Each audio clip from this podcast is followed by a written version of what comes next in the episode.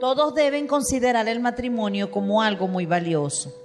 El esposo y la esposa deben ser fieles el uno al otro, porque Dios castigará a los que tienen relaciones sexuales prohibidas y sean infieles en sus matrimonios.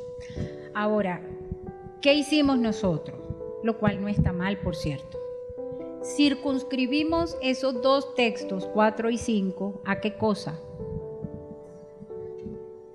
Solamente a la unión de dos personas que están procreando hijos, o sea, el matrimonio como unidad pequeñita. ¿Por qué yo abro el margen aquí con respecto a lo que tiene que ver la relación matrimonial? Porque el matrimonio, en el punto o en el tema de lo que se está tocando en este pasaje, es un referente. Es un referente. Porque si nosotros somos cumplidores obedientes de lo que Dios nos está hablando a nosotros. Entonces, ¿cuál era el elemento más sencillo de entender y de que todo el mundo estaba en la misma página para este escritor eh, dirigirse a una nación? Si tú entiendes matrimonio como un pacto, tú sabes de qué te estoy hablando. Si nosotros leemos en la carta de Efesios, nos vamos a dar cuenta en el capítulo 5 que el apóstol Pablo empieza hablándole a los esposos, a las esposas, y luego él se traslada a su comunión o a su relación con quién? Con la iglesia. Con la iglesia. Porque ¿qué eh, o quién es la iglesia para Cristo? La novia o la desposada. Las dos palabras indican lo mismo, ¿ok? Las dos palabras pero hay una expresión que veíamos con, Carlina y es su prometida, esa que le ha sido prometida al Señor y que cuando solamente el Padre sabe el día en que Jesús debe venir, entonces ella va a estar lista. Pero ahora ese prometido o ese esposo que está para, para querer venir a a encontrarse con su desposada, con su prometida, él dice que la está preparando. ¿Por medio de quién? Del Espíritu Santo. La está preparando. ¿Para qué? Para presentársela a sí mismo. Una iglesia que no tiene mancha, que no tiene arruga, que no tiene contaminación, ninguna cosa que pueda luego hacer que ese pacto no se haga válido o, o, no tenga el peso o no tenga la consistencia que debería tener. ¿Me captan la idea? Entonces, aquí nosotros necesitamos ir un nivel más allá del mero, de la mera relación conyugal.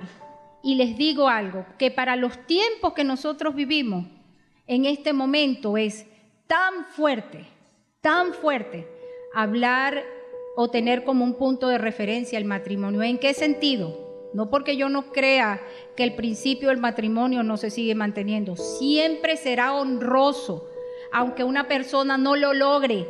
Y, escuché a un hombre decir en una ocasión, creo que era pastor, aunque yo no tuviese, o sea, aunque yo me casara y me divorciara, y me casara y me divorciara, y me casara y me divorciara, siempre el matrimonio será honroso y el lecho sin mancilla siempre será honroso. Es decir, el principio nunca cambia. ¿Quién cambia? Los hombres, o sea, el ser humano. ¿Ok? Y por esa razón, cuando Jesús es interpelado por los fariseos y por los saduceos, entonces ellos quisieron acorralarlo, ponerlo contra las cuerdas, y lo que el Señor les responde a ellos es, al principio las cosas no eran así. Al principio las cosas no eran así. Sin embargo, en la escritura nosotros vemos que el Señor, Jehová, Dios, en el Antiguo Testamento, tuvo que darle carta de divorcio a Israel. Le dio carta de divorcio Dios. Moisés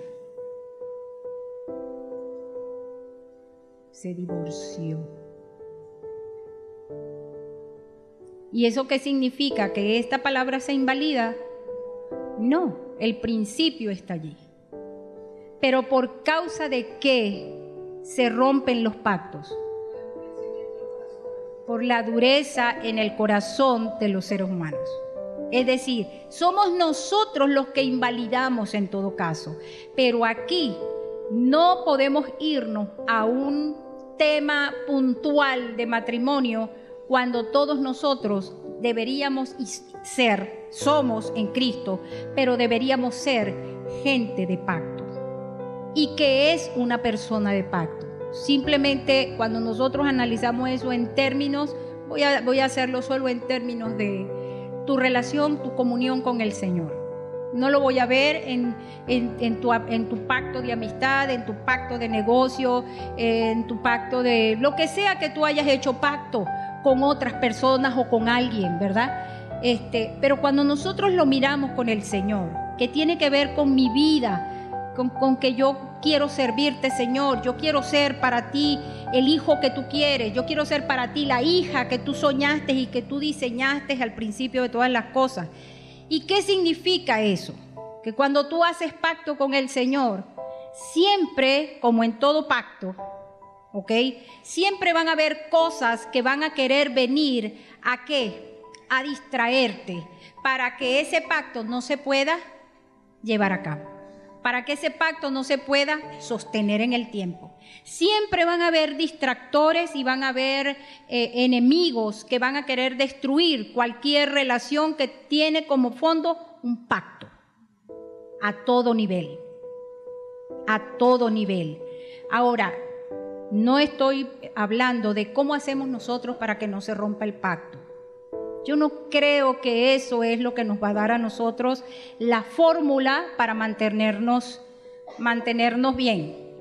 Pero yo creo, estoy convencida de que si tú y yo somos gente que podemos desarrollar una naturaleza de pacto, entonces es mucho más difícil que el enemigo venga y rompa o te haga romper el pacto.